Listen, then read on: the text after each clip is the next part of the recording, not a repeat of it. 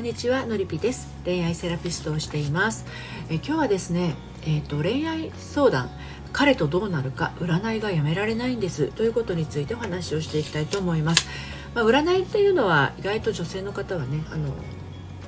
悩みがあってもなくても好きだと思うんですよ。何か自分の思っていることをこう他人から見てもこう指摘されてねあのあやっぱり自分の考えと合ってたんだっていうふうに思ったりとか、まあ、新しいこう、えーと、何かきっかけになるようなことが知れたりとかっていうことで、まあ、私も夕方の、えー、平日の夕方の17時からは、えーとまあ、最近はですねコラボスタンド FM のコラボ機能を使ってリアルでオラクル占いなどもやっていますけど、まあ、そういうなんだろうな自分のこう思考の中とか感覚の中には、えーと、自分ではなかなか気づけなかったものに、うん、占いを通じてあの新しい扉が開いたりとかね発見があったりっていうことであの使用するのであればまあまあそんなにあの病んだりすることもないとは思うんですけれどまあ、占いがやめられない もうなんかこう毎日毎日朝昼晩と気が付くと占いをしているような状態の人っていうのはちょっとまああの占い中毒みたいになってしまっているっていう状態なんですよね。でまあ、なんでそういうふうにそもそも占いをしてしまうかということなんですけれども、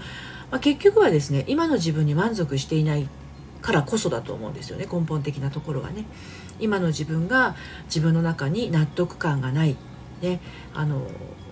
こう今の自分に丸ができないというか自分に許可できないというか、まあ、そういう状態なので、まあ、本当はこう変わりたい気持ちがあったりとかこんな風にしたい気持ちがあるんだけど、まあ、そこに自分のこう足でとか自分のこう意思でとかそういったもので進むことができなくってちょっと占いに頼ってしまうこのまま私は進んでいっていいんだろうかっていう不安がね常にあって、えー、占いをするんだけどなかなかこう自分の思う通りの答えが占いの方から得られないとですね自分の思う結果が出るまで占ってしまうということなんですよね。この占い師さんだと自分の思う答えが出ないからって言って別な占い師さんのところにそのまま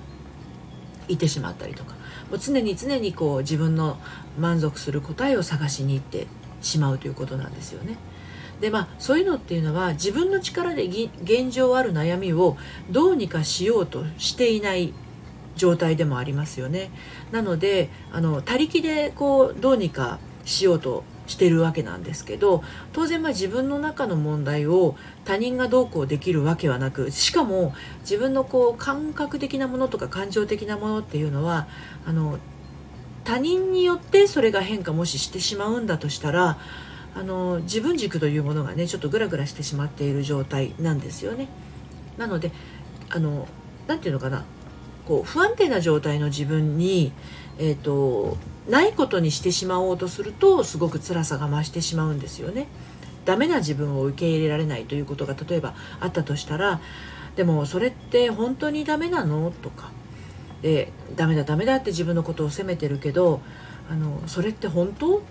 っていうところを自分に問いかけてみるっていうことなんですよ。まあ、それでもどうしても自分の中だけだとですねあの答えが出ないやっぱり自分はダメだという方向に行ってしまう人っていう場合はですね、まあ、占い師さんに聞く前にあの自分はダメなのって聞いてもいや自分はダメじゃないってなればいいんですけどやっぱり自分はダメってなってしまう人はあの占いする前にね本当はどうしたいの？って問いかけてあげるのがいいのかなと思います。で本当はどうしたいのって言ってもどうしたいかがしたいことが出てこないという場合はですね本当はどうありたいの？っていうところにあの問いかけを持ってきてもらうとどうありたいのか？そうか自分はどうありたいのかっていうところにまあ無意識の方向でね潜在意識の方向で探しに行きますから。ああ私はなんかこう安心したいんだなとか、うん、なんか私は今寂しいんだなっていう、まあ、本当の自分の感覚にちょっと気づいていける可能性はあるんですよ。ですのでなんか周りのカードとかそういう占いからうーんお告げを聞いて「ああ私そうなんです」っていうのも一つの方法ではありますけどそれを自分の納得する答えが出るまでやり続けるというのはもうもうねそれ外に答えはなくて自分の中にある状態なのかもしれないっていうところに気づくということですよね。だから自分が自分に本当はどうしたいの？それから本当はどうありたいの？って聞いてあげるのが自分にとって優しい言葉かけになるんじゃないかなと思います、まあ、もし占い中毒みたいになりかけている人はですねそれを自分に問いかけてみてください。で私の平日夕方5時からやってるオラクル占いはもうあくまでも小さな小さなメッセージなんですね。でそこから自分がどう感じるかっていうのが答えになりますのであの同じメッセージだったとしても受け取る人によって感覚は全然違います。なのでどんなことに悩んでるのかっていうのをまず感じていただいてから私の方でメッセージをお届けするんですけれど明確に自分の中にその質問がね